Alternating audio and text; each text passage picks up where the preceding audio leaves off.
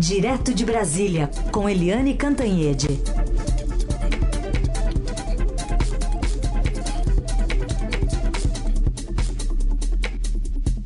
Oi, Eliane, bom dia.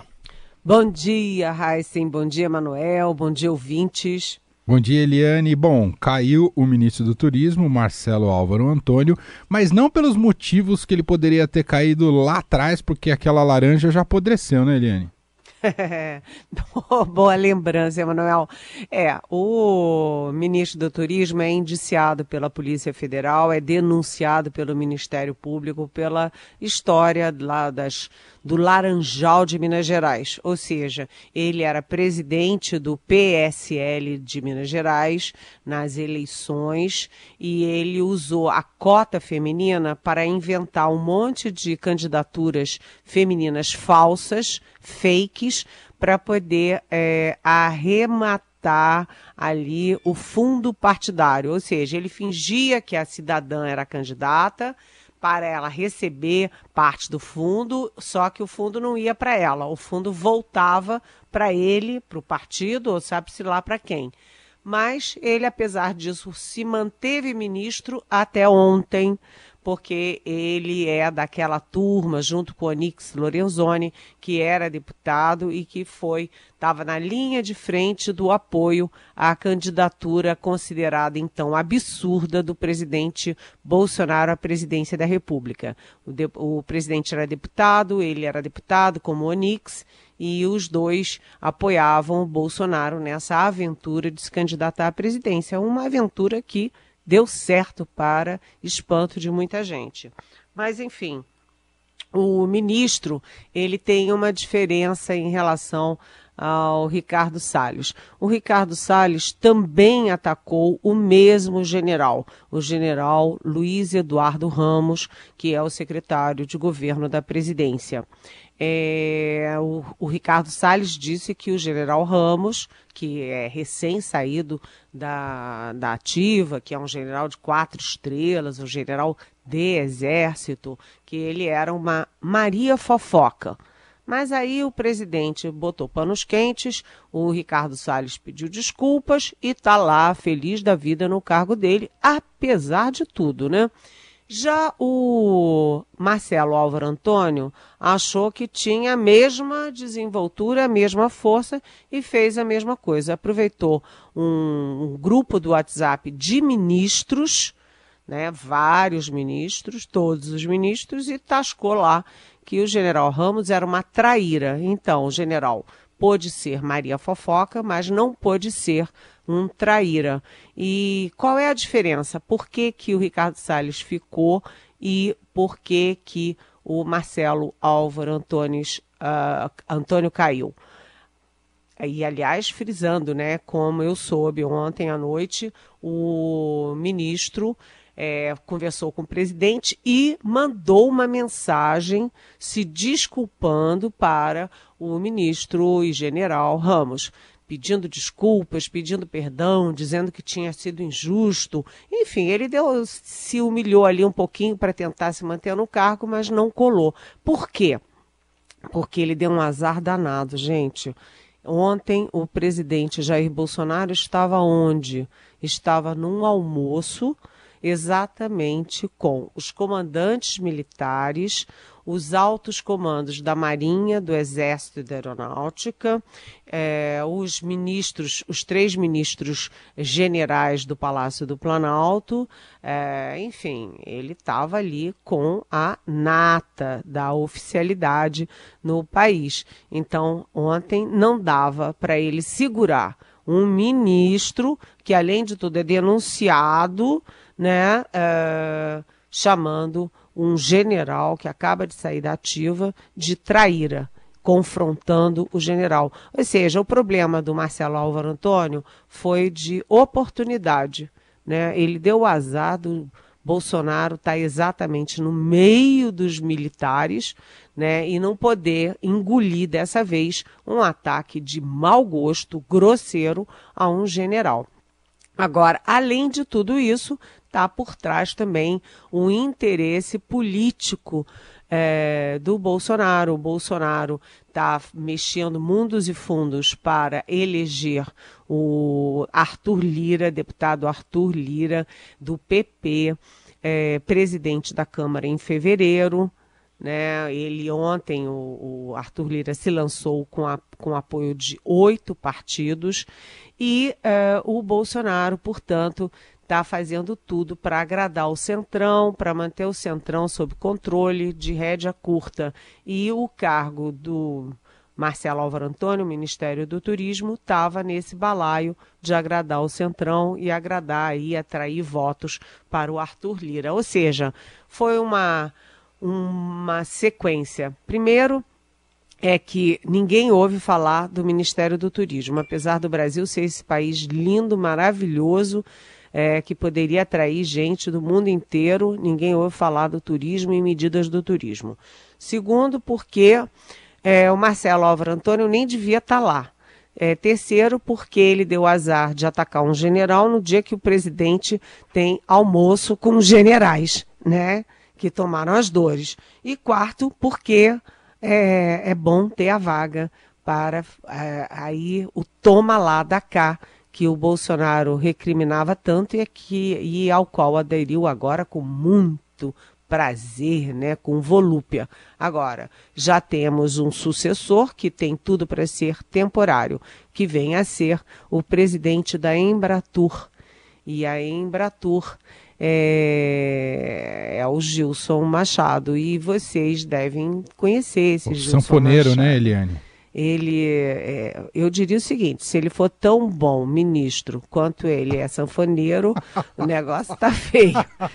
Porque ele foi tocar Ave Maria é, numa live do Bolsonaro e foi patético, né? Foi assim, um vexame nacional ele tocando lá. Enfim, mas vamos ver como é que ele vai tocar o Ministério do Turismo. Enfim, gente, é, é a velha política todo vapor e dessa vez, pelo menos dessa vez, o general ganhou a guerra, né? Porque lembra que o Santos Cruz caiu quando bateu de frente com Olavo de Carvalho, aquele guru, sei lá da onde, do Virgínia, não sei o quê. Imagina, o general de quatro estrelas, de general super prestigiado, caiu batendo com Olavo de Carvalho. Mas dessa vez não deu certo, não. E o Álvaro Antônio percebeu que é, quem pode, pode, quem não pode, se sacode.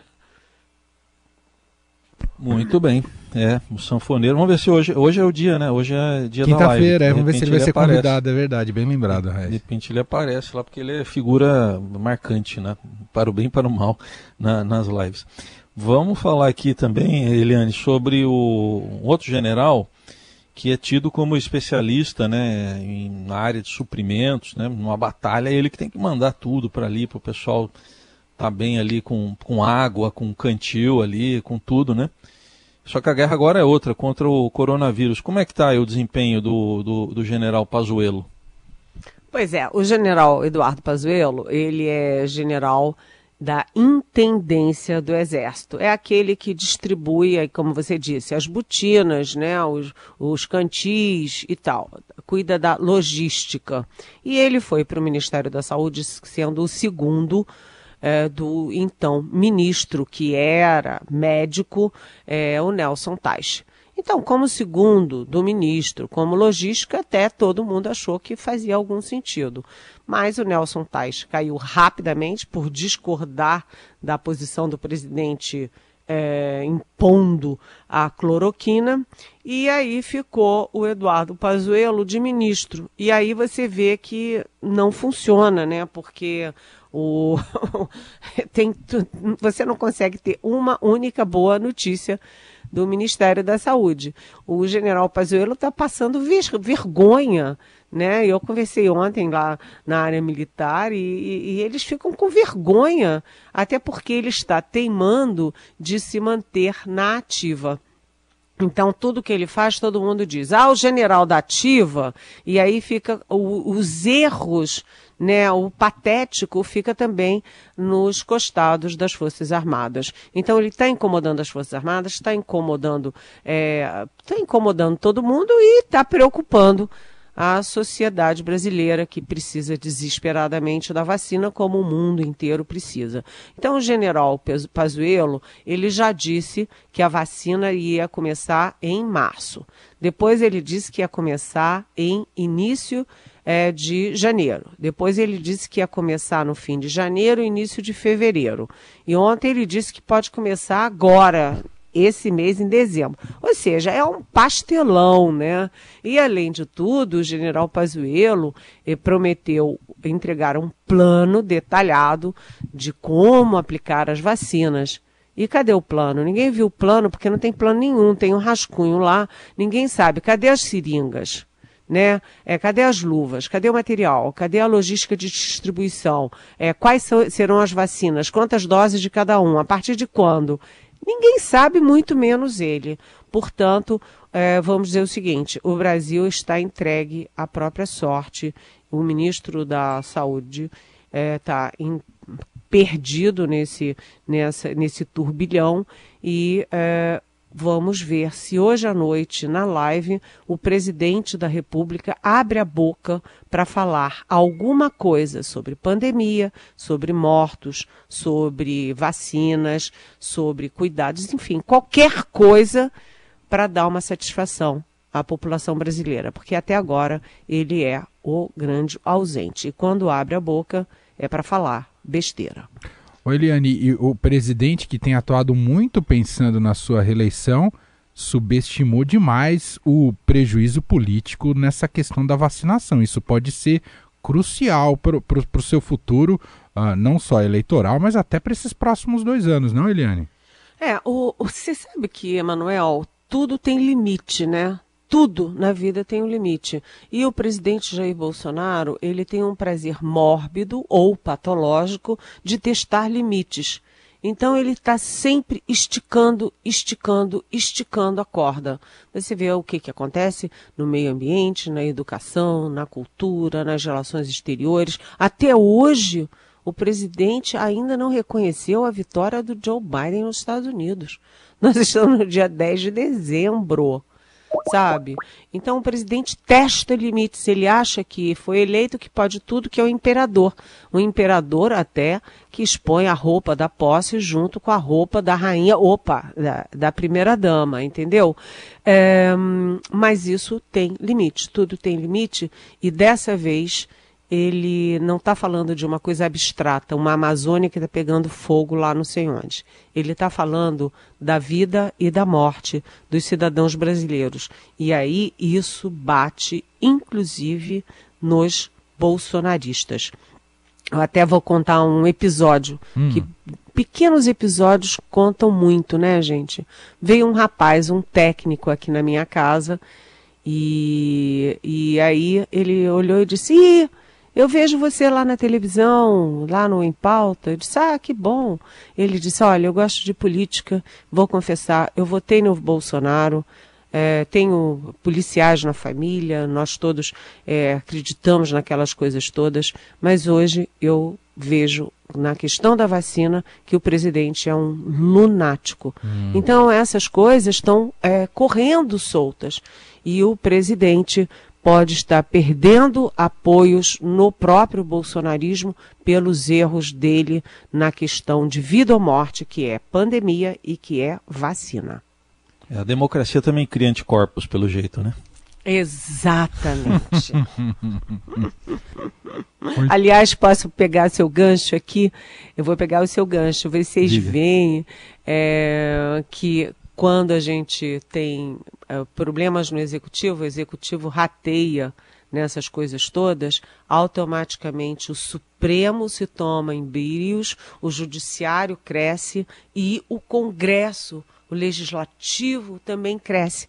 Você vê que agora há todo o empenho dos parlamentares de cuidar disso, de, é, de é, garantir que o Brasil possa usar as vacinas, é, permitir que vacina autorizada por quatro agências internacionais, Estados Unidos, Alemanha, Japão, China, etc., é, possam essa autorização possa valer no Brasil, ou seja, quanto mais o Bolsonaro é, erra, né, os outros poderes entram no rastro para corrigir os erros do presidente. Isso se chama democracia e isso se chama a força das instituições.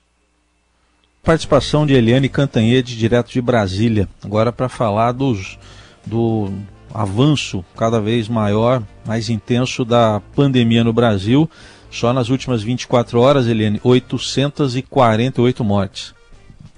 Olha, gente, é incrível, né? A gente estava falando aqui de do noticiário, o, Pazuello, o ministro da Saúde, não sabe o que fazer com as vacinas, não tem programa para nada, não tem nem, nem cronograma, nem prazo, nada. O presidente da República fica na, é, de briguinhas com os, o ministro que chama o, o, o general de traíra, o, o, outro ministro que chama o general de Maria é, Fofoca, enfim. Enquanto isso, a pandemia está fora de controle. O que a gente viu ontem é estarrecedor. Voltamos a ter 848 mortas, mortes em 24 horas. Né, a gente já está com uma média móvel acima de 640 e a gente está com 6 milhões e 600 mil brasileiros que já foram infectados é desesperador e isso não ocorre daqui e dali. Ocorre em 21 estados e mais o Distrito Federal, onde as mortes aumentaram. Gente, isto não é uma brincadeira. O presidente da República não tem o direito de ficar calado, não tem o direito de errar e não tem o direito, muito menos, de obrigar as pessoas a fazerem as coisas erradas, nem os seus ministros, nem os cidadãos. Isso é de uma gravidade enorme. O que a gente vê é o seguinte: quanto mais aumentam as mortes novamente, aumentam os contaminados novamente, num ritmo alucinado, você tem o correspondente na rede de saúde na rede pública e na rede privada, porque você não está tendo mais leito suficiente para as pessoas contaminadas. Gente, isso é de uma gravidade enorme. Ponha-se no lugar de uma pessoa que precisa de um respirador e um leito de UTI para sua mãe, para o seu pai, para o seu filho, para o seu amor. E a pessoa fica 12 dias numa cadeira porque não tem o leito para ela. É de uma gravidade enorme. A gente tem que bater nessa tecla todo dia, porque esta é a prioridade do Brasil e do mundo. Aliás, estamos chegando nesta semana ainda a 180 mil mortos, né? Porque está lá pertinho de 179 mil, vai chegar a 180 mil. O que que isso significa?